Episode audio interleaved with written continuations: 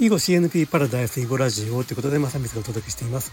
今ね、毎日あの、ショート動画をアップしてて、TikTok とインスタリールと YouTube ショートとね、Facebook リールに毎日毎日ショート動画をね、えっ、ー、と、ぷよとか囲碁で遊ぼうとかをね、使ったショート動画をアップしてるんですけども、まあそれでね、あの、TikTok からね、今朝お知らせが来てたんですよ、通知がね。あなたをライブ配信に招待しますと。TikTok はまあ最初登録しただけではライブ配信できなくてある程度のフォロー数とかねそういうものを確保しないと,、えーと、ライブ配信ができないみたいなんですけども私ね最初何かで見てなんか1,000人集まらないとできないのかなと思ってたんだけどもでも300人集まればねライブ配信ができるみたいだっていうことであの、えー、期待してなかったんでおおって言って喜んだんですけども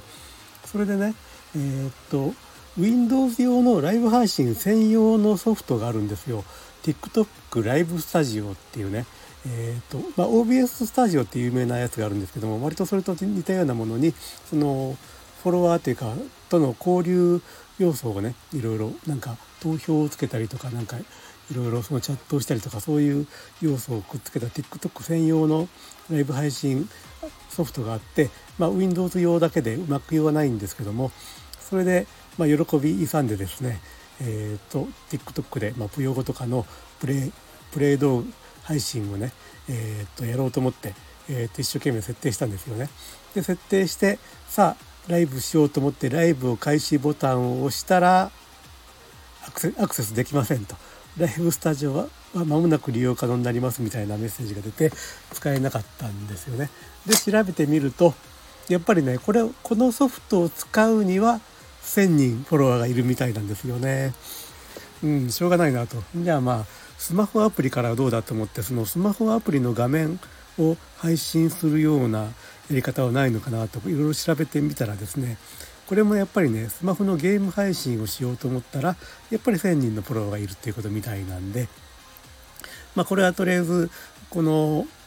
ゲーム配信は一旦諦めたんですけどもまあでもやっぱりフォロワーを増やしていくにはやっぱ TikTok でライブをした方がいいに違いないと思ってですね。でえー、っと諦め悪くいろいろ見てたらまあ TikTok のスマホアプリからのライブでね背面カメラが使えると。つまり自分の顔を映すだけじゃなくて背面カメラが使えることが分かったんであこれならパソコン画面にプヨゴとかを映してそれで、はい、えー、っとスマホをねスタンドに立てて、えー、とその画面をねパソコン画面を配信することができるなということを思ったんでこれをねえー、と明日からやろうかなと思います。いや今日からやれよっていう感じなんだけども今日はまあ、まあ、夜からあの新年会があったりいろいろ えっ、とねなんかちょっとバタバタしているので、えー、と明日からやってみようかなと思っております。TikTok 頑張って1000人フォロワー頑張るということで皆さんもね、えー、とよろしくお願いします。はい。ではではえっ、とね YouTube の方はチャンネル登録と,、えー、と音声配信の方はね、えー、とフォローそれからコメントよろしくお願いします。お待ちしてます。ではでは。